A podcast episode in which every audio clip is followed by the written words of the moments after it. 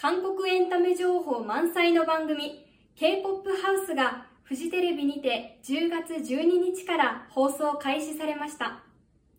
この番組は今をときめく K-POP アーティストが出演し MC は上地雄介さんと福田咲さんが務めています。普段のライブやメディア露出の際のかっこいい姿だけではなく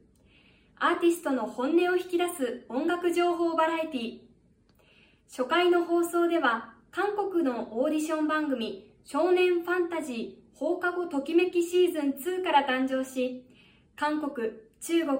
日本、アメリカ出身のメンバーで構成される11人組ボーイズグループファンタジーボーイズが出演しました。